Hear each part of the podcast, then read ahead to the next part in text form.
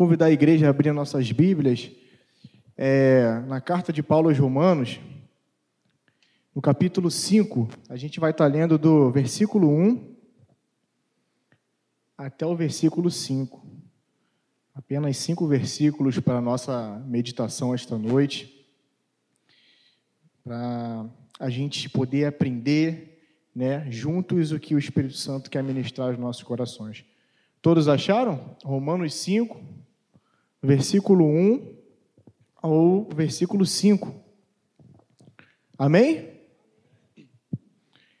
Diz assim: Portanto, justificados pela fé, temos paz com Deus por meio de nosso Senhor Jesus Cristo, por intermédio de quem obtivemos também acesso pela fé a esta graça na qual estamos firmes e nos gloriamos na esperança da glória de Deus. E não somente isso, mas também nos gloriamos nas tribulações, sabendo que a tribulação produz perseverança, e a perseverança, a aprovação, e a aprovação, a esperança. E a esperança não causa decepção, visto que o amor de Deus foi derramado em nosso coração pelo Espírito Santo que nos foi dado. Fechem os olhos, meus irmãos. Senhor, nosso Deus, nós te agradecemos por mais este momento, ó Pai. Que a tua graça venha nos alcançar nesta hora, que venhamos estar atentos, ó Pai, o que o teu Espírito Santo quer ministrar em nossos corações, Senhor. Que venhamos sair daqui transformados, que venhamos sair daqui diferente pelo poder da tua palavra, pelo poder do teu evangelho, Pai. Fala conosco em nome do Senhor e Salvador Jesus Cristo. Amém e amém. Glória a Deus. Meus irmãos, é, Deus tocou no meu coração quando fui convidado a trazer a mensagem dessa noite, de falar sobre sofrimento. É um tema que é um pouco delicado, um pouco, né, um pouco melancólico de se, de se falar, mas a gente, nosso mundo que a gente vive hoje, a gente se depara com muito sofrimento, né? E essa virada de ano é costume, né? É de praxe na virada de ano a gente escutar muitas mensagens assim: agora que o ano virou, sua vida vai ser diferente. Agora que o ano virou, tudo vai dar certo. Ano novo, vida nova. As coisas vão começar a acontecer na sua vida. A gente acredita? Sim, a gente é dependente de um Deus todo-poderoso, a gente é dependente de um Deus que criou todas as coisas. Mas a gente sabe que o sofrimento, ele vem na vida de todo mundo. A gente está orando por pessoas aqui toda semana, todo domingo, toda quinta-feira, por pessoas que precisam de uma intervenção divina, de pessoas que precisam do agir de Deus, de pessoas que estão passando por processos dolorosos processos de sofrimento que às vezes são longos, alguns são pequenos, mas todos são sofrimento. Só que a frase mais intrigante dessa desse texto que a gente acabou de ler, ela diz assim: nos gloriarmos nas tribulações. Nos gloriarmos nas, nas tribulações. Mas para ser sincero, tribulação é ruim, não é ruim? Quem gosta de passar por tribulação? Quem gosta de sofrer? Quem gosta de estar no meio de um sofrimento? Ninguém. Imagina o desemprego chegar na nossa vida e a gente, a gente pensar assim: caramba, até que enfim o desemprego chegou. Alguém pensa assim? Ninguém, né? E a doença, quando chega na nossa vida? Caramba, já estava na hora, hein? Aleluia! Não, né? A gente não gosta de passar por sofrimento. Ou seja, uma pessoa sensata, que tem bom senso, como cada um de nós, a gente vai entender que o sofrimento é uma coisa ruim. Mas o texto bíblico, ele vai nos dizer e vai nos orientar que nós devemos nos gloriar no sofrimento. Que devemos nos alegrar nas tribulações. O que, que significa se gloriar? É você estiver passando por um momento e você falar: caramba, eu estou alegre. Esse momento está sendo bom para mim. Mas quando o sofrimento vem na nossa vida, é assim que a gente age? A priori? Não. Sofrimento de fato é uma coisa ruim. Às vezes, nós fazemos ao contrário. Nós fazemos assim, poxa, o sofrimento ele vem na minha vida, ele acabou com a minha vida, ele acabou com o sentido da minha vida, a minha vida não, vai, não faz mais sentido. Mas o que a palavra de Deus quer nos dizer essa, essa noite, nesta quinta-feira, é como nós devemos encarar o sofrimento. O sofrimento é uma coisa ruim, mas a Bíblia nos orienta a passar por ele de uma forma que nós vamos nos gloriar, de uma forma que nós vamos nos alegrar, apesar dele. Apesar do sofrimento, nós vamos nos alegrar. A gente tende a pensar negativamente sobre o sofrimento, né? E a gente pensa assim: poxa, mas o texto diz que temos paz com Deus, mas quer dizer que tudo vai dar certo agora na minha vida. Aliás, Romanos 8, 28 vai dizer que todas as coisas o quê? cooperam para o bem daqueles que amam a Deus. Porém, que todas as coisas são essas? São todas as coisas, inclusive o sofrimento. A gente pode pensar que não, mas o sofrimento ele causa benefícios para o povo de Deus. É um pouco contraditório a gente parar para pensar racionalmente sobre isso, mas quando nós somos de Deus, como nós somos de Cristo, não só a alegria, mas tudo na nossa vida coopera para o nosso bem, inclusive o sofrimento. Por exemplo, a gente está atrasado para ir para algum lugar. A gente pega o nosso carro e ora assim: meu Deus, que o Senhor possa me livrar do engarrafamento, que o Senhor possa me livrar de tudo quanto tem previsto, senão eu vou chegar atrasado nesse lugar. Mas aí quando a gente sai de casa, cinco minutos depois, o que a gente pega? O engarrafamento. A gente bota no Waze assim, está tudo vermelho. Um trajeto que eu faria em 20 minutos, está fazendo duas horas e meia.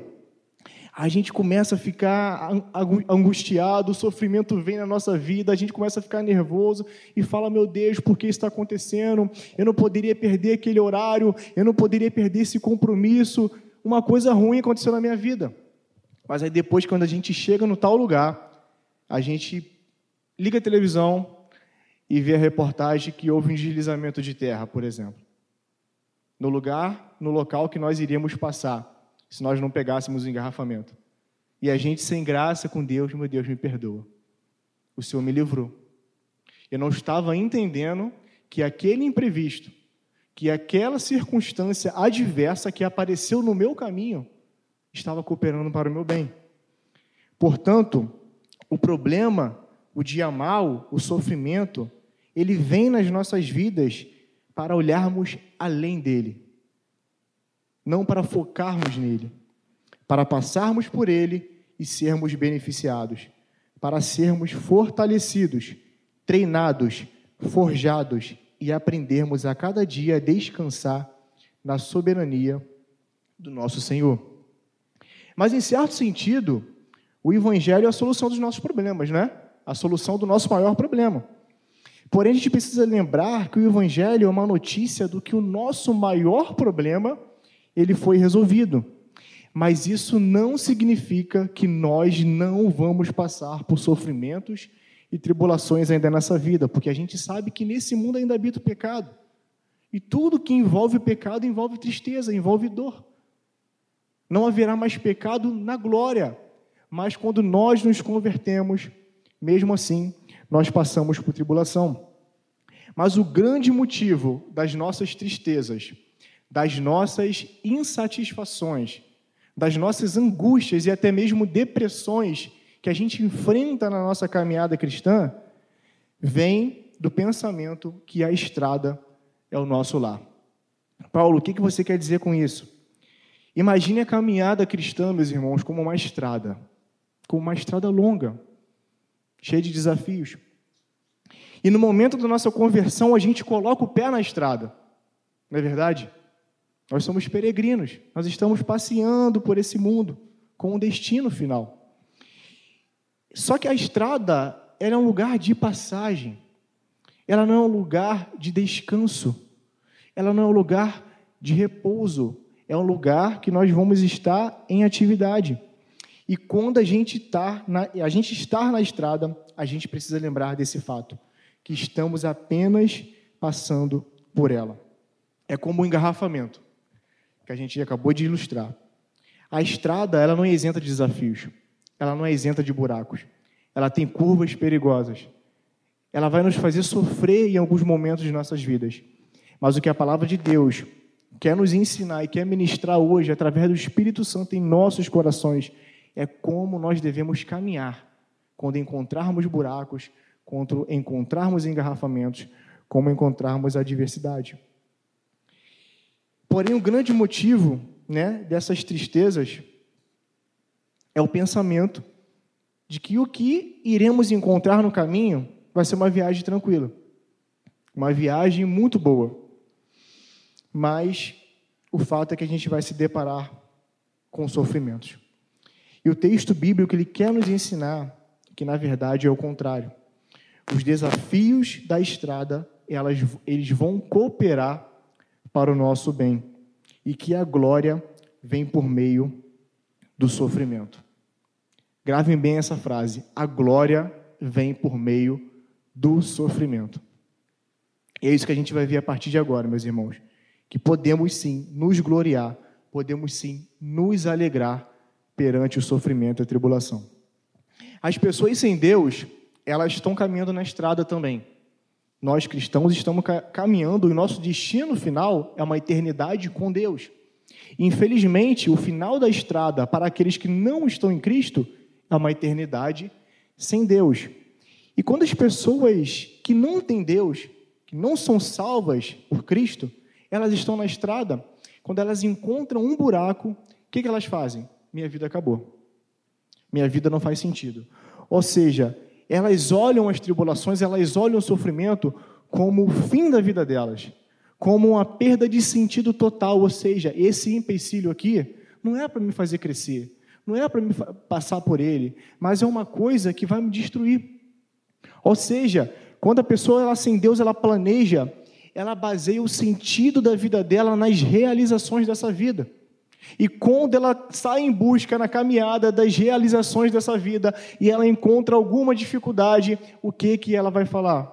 Minha vida acabou. Esse é o motivo das nossas insatisfações.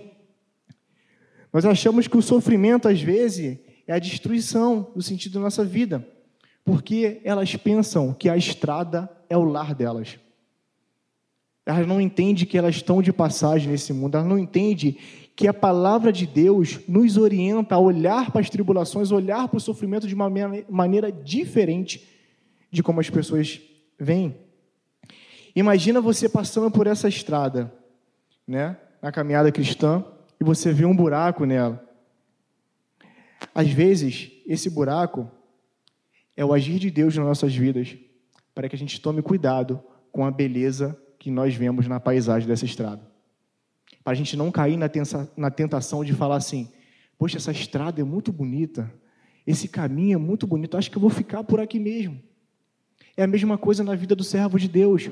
Às vezes nós somos tentados a olhar para a nossa vida aqui e agora e pensar que aqui e agora é o nosso lar é o nosso lugar de descanso, mas não. Às vezes Deus coloca buracos na nossa vida, Ele nos permite passar por certas situações para nós entendermos que aqui não é o nosso lar, que aqui não é o nosso lugar de descanso.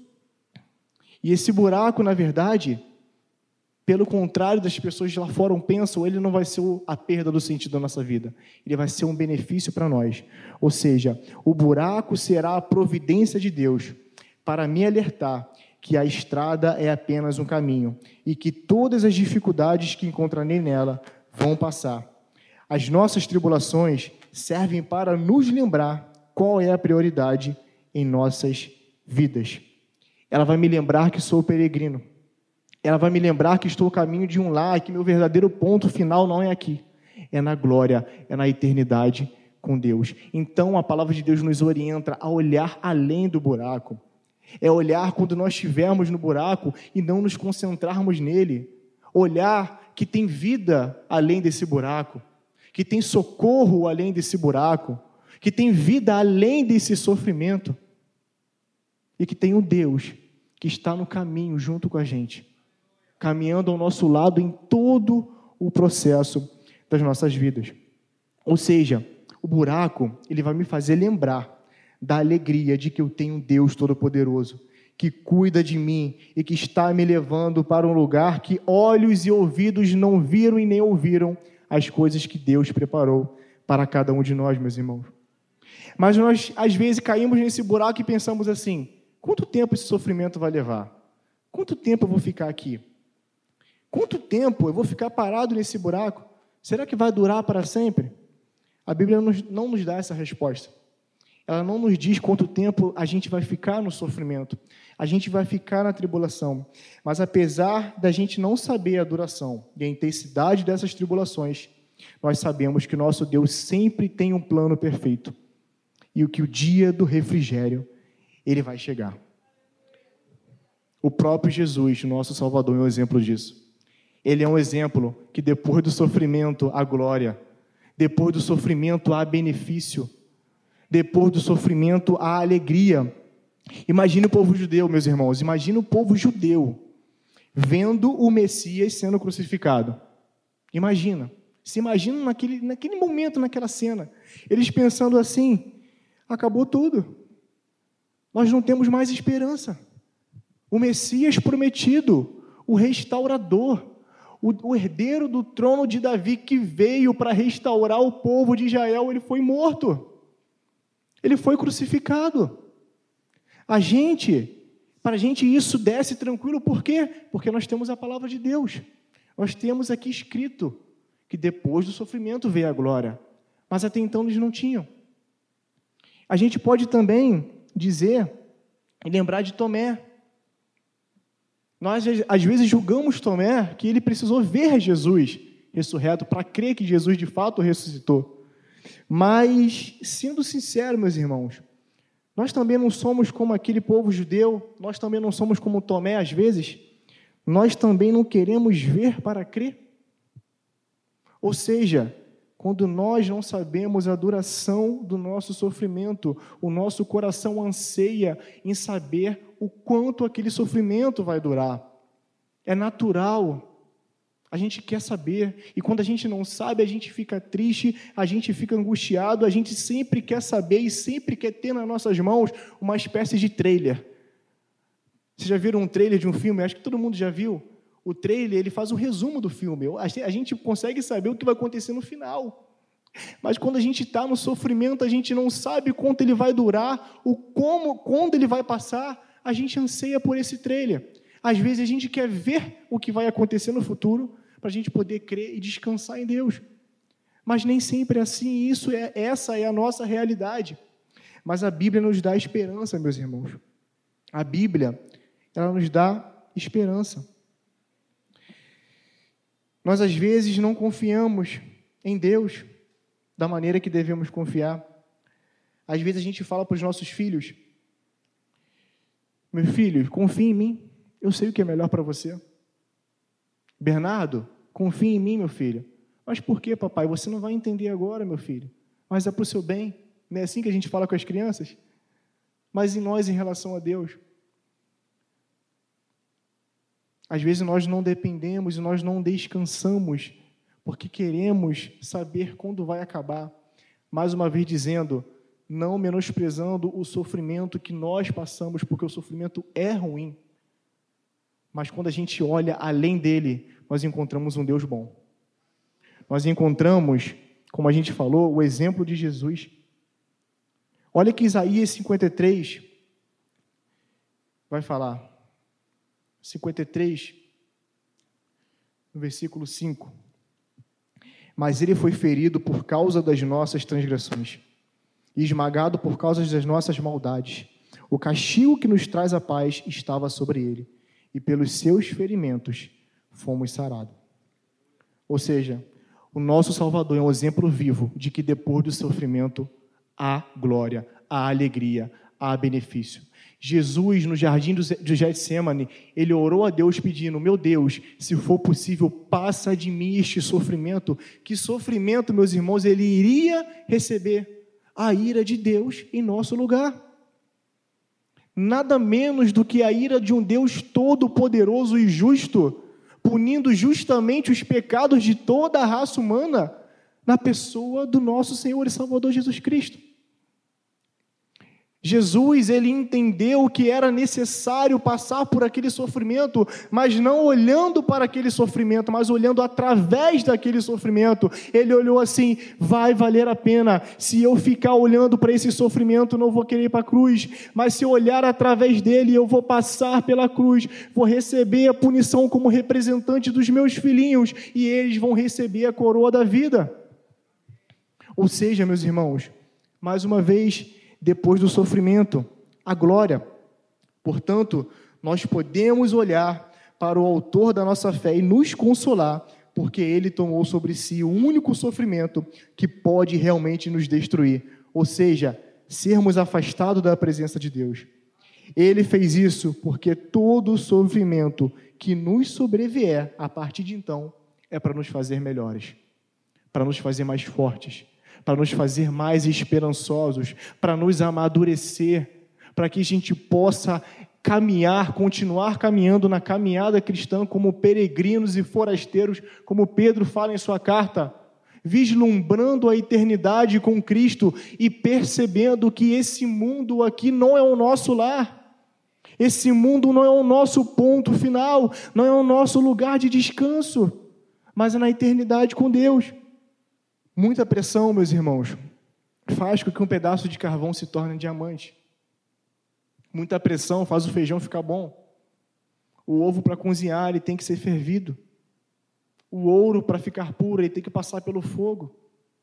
E nós, para ficarmos maduros, para sermos santificados, para sermos fortalecidos e ficarmos experientes para a glória do nosso Deus, iremos passar por momentos como esse.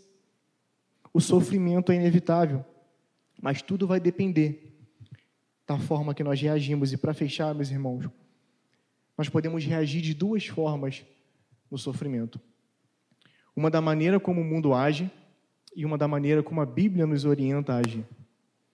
O sofrimento vem na vida de todos, isso é inevitável. Uma forma de reagir ao sofrimento, preste atenção, é olhando para ele a outra forma é olhando através dele. Perceberam? Duas formas de passar pelo sofrimento: olhando para ele e olhando através dele. Na primeira, ele vai nos destruir, e na segunda, ele vai nos fazer mais forte. Se olharmos para o buraco na estrada, com o exemplo que a gente usou, e focarmos nossos olhos nele, o buraco vai nos paralisar. A gente não vai perceber que existe um caminho para ser andado, que existem recursos ilimitados na estrada para nos ajudar, que existe um ponto final nos aguardando. Mas quando a gente olha além do buraco, a gente vai ver que ele não é tudo que existe a gente vai ver que nossa vida não se resume àquele buraco, não se resume àquele sofrimento. Existe vida além dele, existe um lar nos esperando no fim da estrada. E quando passarmos por esse buraco, iremos continuar caminhando. Quando nós tirarmos os olhos do nosso buraco, meus irmãos, do nosso engarrafamento, do nosso sofrimento, nós vamos passar por ele. Vai ser fácil? Não. Vai ser difícil. Sofrimento não é fácil. Nenhum sofrimento é fácil, porque senão o nome não seria sofrimento. Mas Deus, Ele permite o sofrimento na vida dos seus servos para amadurecê-los. Deus não permite o sofrimento nas nossas vidas, meus irmãos, para nos destruir. Isso é artimanha do inimigo. O inimigo quer que nós olhemos para o sofrimento e ficarmos presos naquele sofrimento, mas Deus quer que nós olhemos para além dos sofrimentos. E a gente vai fazer um coro com o autor de Hebreus, lá no capítulo 12, versículo 2, que diz assim: Todos tendo os olhos fitos em Jesus, autor e consumador da nossa fé, ele, pela alegria que lhe fora proposta, suportou a cruz, desprezando a vergonha, e assentou-se à direita do trono de Deus. Jesus não foi uma pessoa que viveu o benefício pós-sofrimento ainda nessa vida. Estevão também não. Muitos homens na Bíblia, muitos mártires também não viveram. Muitas pessoas que nós conhecemos também não viveram o benefício do sofrimento, pós-sofrimento ainda nessa vida. Mas depois de vermos o exemplo de Jesus e de Estevão, a gente pode entender que depois do sofrimento, mesmo gozando do benefício, não nesta vida, nós vamos estar ao lado do Todo-Poderoso. Depois que Jesus foi para a cruz, ele ressuscitou e sentou à direita do Pai. Estevão, depois de ser apedrejado, passou por aquele sofrimento e foi recebido por Jesus em pé ao lado de Deus. Então, meus irmãos, há esperança. Nós conseguiremos olhar através do sofrimento e seguirmos o exemplo de Cristo.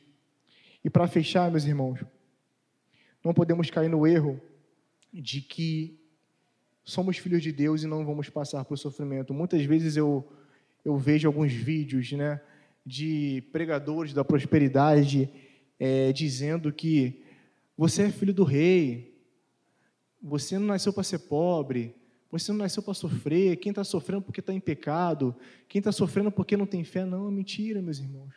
A Bíblia não diz isso. Sabe por quê? Por nós sermos filhos do rei, nós vamos passar por sofrimento sim, mas no exemplo dele. Sabe por quê, meus irmãos? Porque o rei da glória, ele teve que passar pelo mais profundo sofrimento para nos dar glória, para nos dar benefício, para nos dar a nossa tão esperada salvação. Então, que a gente não possa cair nesse erro de achar que o sofrimento não vai vir ou se o sofrimento vier, é sinal de que eu estou em pecado, ou sinal de que eu preciso me, me consertar. Não, às vezes nós precisamos sim, mas o sofrimento não quer dizer a priori isso. O sofrimento é permissão de Deus nas nossas vidas para nos fazer maduros. Para fechar, a cruz prova que Deus nos ama e entende o que significa sofrer. Também demonstra que Deus pode estar trabalhando em nossa vida mesmo quando parece não haver sentido ou razão para o que está acontecendo. Olha o que Isaías 53, 11 vai dizer. Depois do sofrimento de sua alma, ele verá a luz e ficará satisfeito. Quando nós passarmos pelos nossos sofrimentos, pelas nossas lutas, pelas nossas tribulações, vamos, vai chegar o dia do benefício. Creia, meu irmão, o sofrimento que está na sua vida, que você está passando, não é para te destruir, mas assim, com o exemplo do nosso Senhor e Salvador Jesus Cristo, como o profeta Isaías diz, depois do sofrimento, ele viu a luz. E quando nós olharmos para os nossos sofrimentos, nós viemos olhar através dele e ver que lá, no final da estrada, tem uma luz gloriosa nos esperando, um lugar preparado para cada um de nós um benefício sem igual, uma eternidade do lado do nosso Senhor Jesus Cristo, que nós não merecemos, mas pela graça, como um presente, como um favor, nós recebemos para a glória de Deus. E que possamos entender que o sofrimento, ele é para o nosso bem, mesmo que não pareça. E que venhamos descansar, meus irmãos, quando estivermos passando por esses momentos.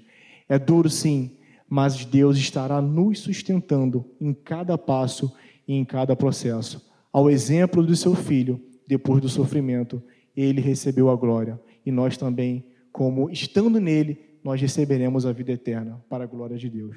Amém, meus irmãos?